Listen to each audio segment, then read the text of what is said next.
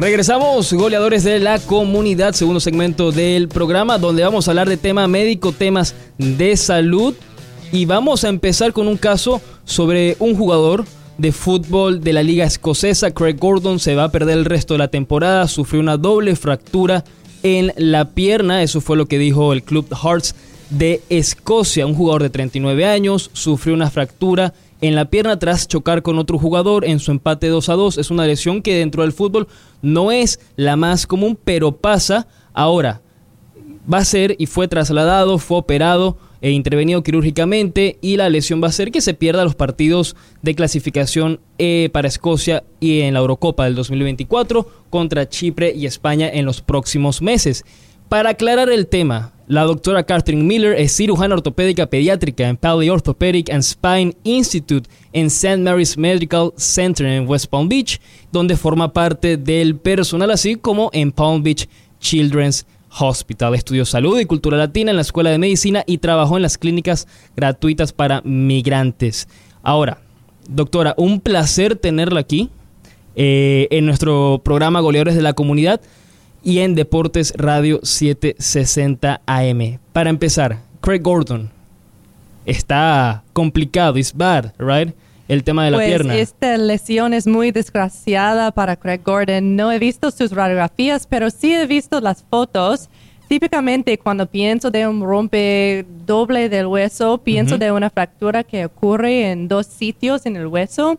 Es posible que también ah, están hablando de un rompe de los dos huesos en la pierna baja. Ahora, honestamente, antes de entrar ya en los temas, una fractura jugando como un jugador de fútbol, soccer o fútbol americano, como no es muy común, más o menos son cuántos meses fuera. Like seis, seis ocho, años, ocho meses, un año. Um, déjame Depende. pensar. Ah, depende. Ok. Ah, en este caso, eh, es más común ah, tratar este tipo de fractura con un clavo que va dentro del hueso. Ajá. Ok. Um, cuando ponemos este clavo, inme- inmediatamente después de cirugía, este paciente puede poner peso en esa pierna. Eso es muy bien para recuperación porque el paciente está caminando casi normalmente mientras el hueso está sanando. N- 90% del, del sanando del hueso ocurre a las tres meses después de una herida así. Ok. Así que es en ese momento, después de tres meses, en que este jugador puede Caminar. empezar. No, puede, no sí, puede caminar ya con el clavo, Ok. clavo ahí adentro, pero después de tres meses pienso que ya puede entrenar. Ok. Puede empezar a entrenar más y más. Ahora, ¿cuál es la diferencia entre una fractura de pierna y una fractura doble en la pierna, que fue la que pudo sufrir el portero escocés Craig Gordon? Si un hueso está roto en dos sitios o si los dos huesos están rotos al Ujú. mismo nivel, estos son signos de una herida más grave. Significa que este es un golpe con mucha energía y que um, hace más daño no solamente al hueso, pero también a los tejidos blandos. Ok. ¿Qué provoca este tipo de lesiones? Pues un Choque. sí, un choque así como, como él. No, yo, yo he visto videos de, de- de- fracturas pues, en deporte que salen en las redes sociales. They're bad. Eh, sí. Sí, son, son feas. Muy grave. Eh, y como verá, saltando aquí en el Spanglish, a veces aquí uno se, se confunde, pero ahora, creo que esta es una pregunta muy eh, clara. ¿Cuáles son los signos y los síntomas de una pierna rota y las opciones de su tratamiento? Um, los síntomas son dolor, deformidad, um, y a veces es muy obvio porque el hueso sale del- de la piel, Sí. que, Sí. que no me gusta mucho ver estos tipos de, de A lesiones. nadie. Um, bueno, ah, pero el tratamiento inmediato incluye inmovilización de la pierna para evitar más daño a los tejidos blandos y también minimizar dolor para el paciente, para el jugador. Um, se hace radiografías para determinar el tipo de lesión y planificar la cirugía. En adultos, una pierna rota generalmente requiere cirugía. Ok. Um, hay lesiones menos graves como fracturas de tobillo, fíbula, Ok. um, que a veces puede ser tratado sin cirugía, pero una herida como esta necesitará cirugía para estabilizar el hueso, permitir que se sana con la alineación adecuada. Ahora, ¿por qué es importante ver a un cirujano ortopédico por cualquier tipo de hueso roto o fractura o cualquier otro tipo de lesión? Porque hemos visto casos recientemente de jugadores del Real Madrid, eh, Chouameni, un nombre complicado, y David Alaba, que los dos se lesionaron de la pantorrilla, eh, Mm, una lesión muy similar en la pierna, ambos. Em, ¿Cuál es o por qué deberían ir, aunque sea una lesión que piensen que es mínima? pequeño. Ajá, ¿por qué tienen que ir a un cirujano ortopédico? Aún si sospecha que una herida es pequeña y no necesita cirugía o no tiene mucho dolor o hinchazón, es importante ver a un cirujano ortopédico para estar seguro que el hueso está alineado correctamente y se sana bien. También que hay heridas que pueden resultar en problemas como artritis o dolor crónico que si no trata este, esta herida, esta lesión con cirugía, puede resultar con estas complicaciones y, y ya el jugador tiene dolor. que- Claro. Ahora, estas lesiones eh, son muy comunes en el fútbol o el soccer o el fútbol en general, el fútbol americano. ¿Qué las causa, sobre todo en las pantorrillas? ¿Cuáles son también las opciones de tratamiento? Mm, ah, La manera más común para dañar las ah, pantorrillas es una contractura fuerte del músculo Ajá. cuando está alargada. Ok. Tien- ¿Tiene sentido? Sí, sí. Alargada. Am, este se puede pasar con una empuja fuerte de pie en, en fútbol. Ajá. Afortunadamente, esta lesión no es tratada con cirugía, pero con descanso, inmovilización y terapia física. Ok, o sea, la, la que siempre se aplica es ice, rest, Sí, sí. la de Y todo siempre. esto. Esa es la mejor, esa es la que mejor funciona. Antiinflamatorios, es como cuando tiene una lesión así, ya. That's-. Esa es la que toca Sí. y nosotros le decimos la vieja confiable. That's, that always, that always, we always use that one. Es más como ah, annoying. Sí, sí, Que sí nada. es- sí es, pero prefiero eso no a cirugía, la verdad. Sí. Ahora, doctora, una de las muchas especialidades de usted y su equipo en Pali Orthopedic and Spine Institute es el tratamiento de niños y adultos con deformidades, deficiencias y discrepancias en las extremidades. ¿Puede compartir con nosotros la especialidad ortopédica eh, de cirugía ortopédica pediátrica y atención ortopédica que proporciona en West Palm Beach? Sí, absolutamente. Soy especialista en los niños con trastornos raros de los huesos. Um, so, niños pueden tener una pierna corta, deforme o sin un hueso en la pierna. Es muy raro. Ah, yo reconstruyo los huesos y articulaciones para estos pacientes, para Oh. que puedan caminar, jugar, Claro. saltar como los otros niños. Ahora, también tiene un equipo quirúrgico colaborativo en el Instituto Pali donde sus colegas cirujanos eh, pueden trabajar junto a usted en casos muy complejos. Sí. ¿Puede hablar sobre esa camaradería y el intercambio de conocimientos en el instituto? Sí, soy muy afortunada. Um, el Paley Institute es ya una práctica muy grande con más que 20 Ujú. cirujanos, creo, ya. Um, ah, y siempre estoy aprendiendo Ok. de mis compañeros en, ah, en el Paley Institute.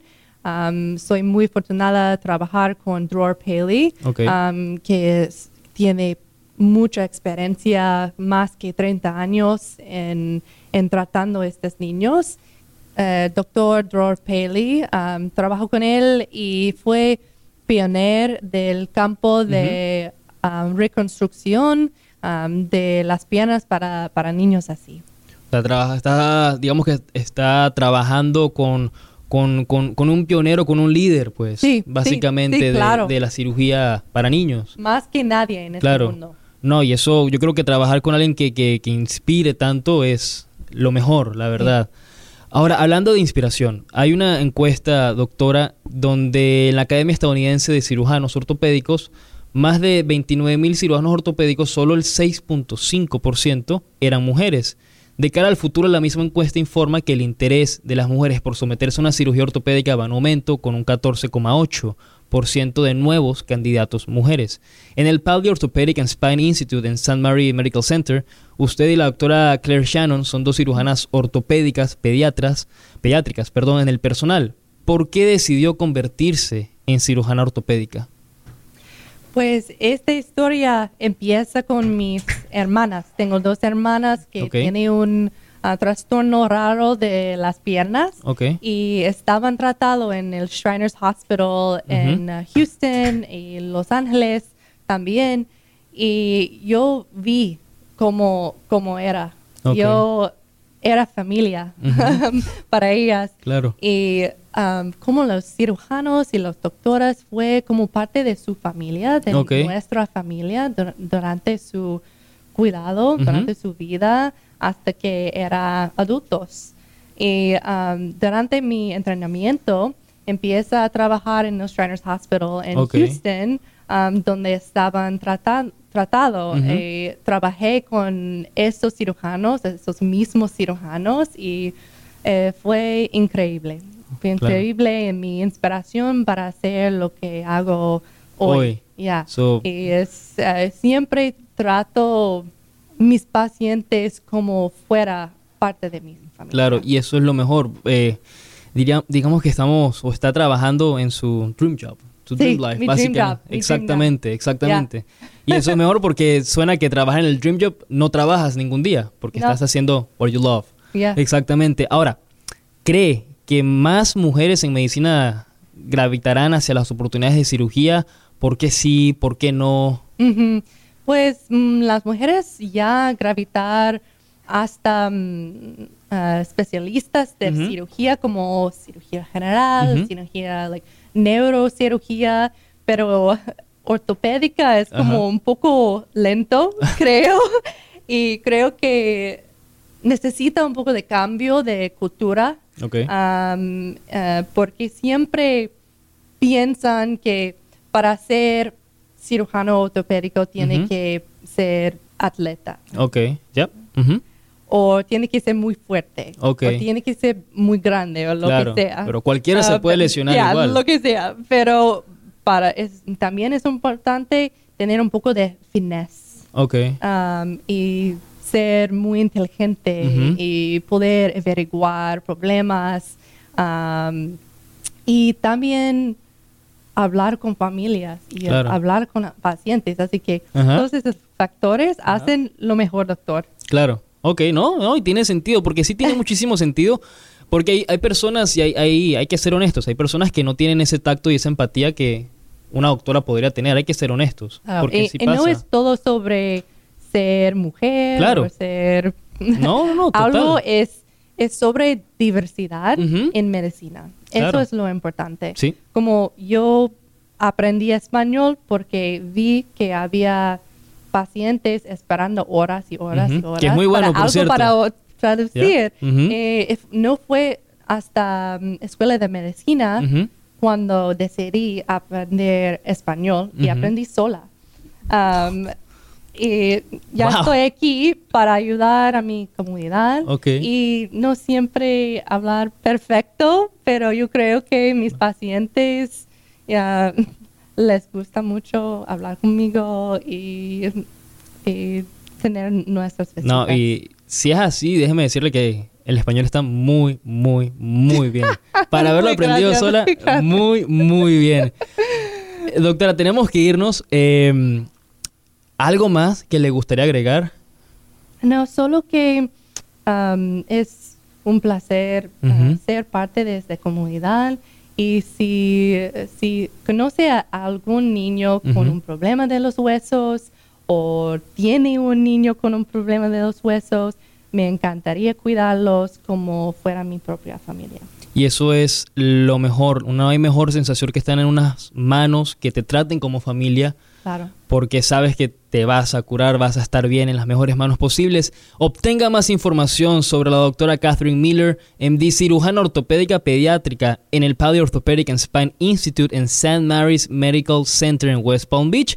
Para solicitar una cita con la doctora Miller, llame al 561-844-5255 o visite el sitio web del Pali Institute, paliinstitute.org, el Pali Orthopedic and Spine Institute en St. Mary's Medical Center en West Palm Beach. Está ubicado en la 901 45 Street, Kimmel Building, West Palm Beach, 33407. Doctora, muchísimas gracias. Gracias a ti. No, gracias a usted. Otra vez, muy buen español, me sorprendió. Y sobre todo me sorprendió que dijo que lo aprendió sola. Porque Sí. eso tiene mucho mérito. That's much better. Así que nos vemos la semana que viene, goleadores de la comunidad. Chao, chao.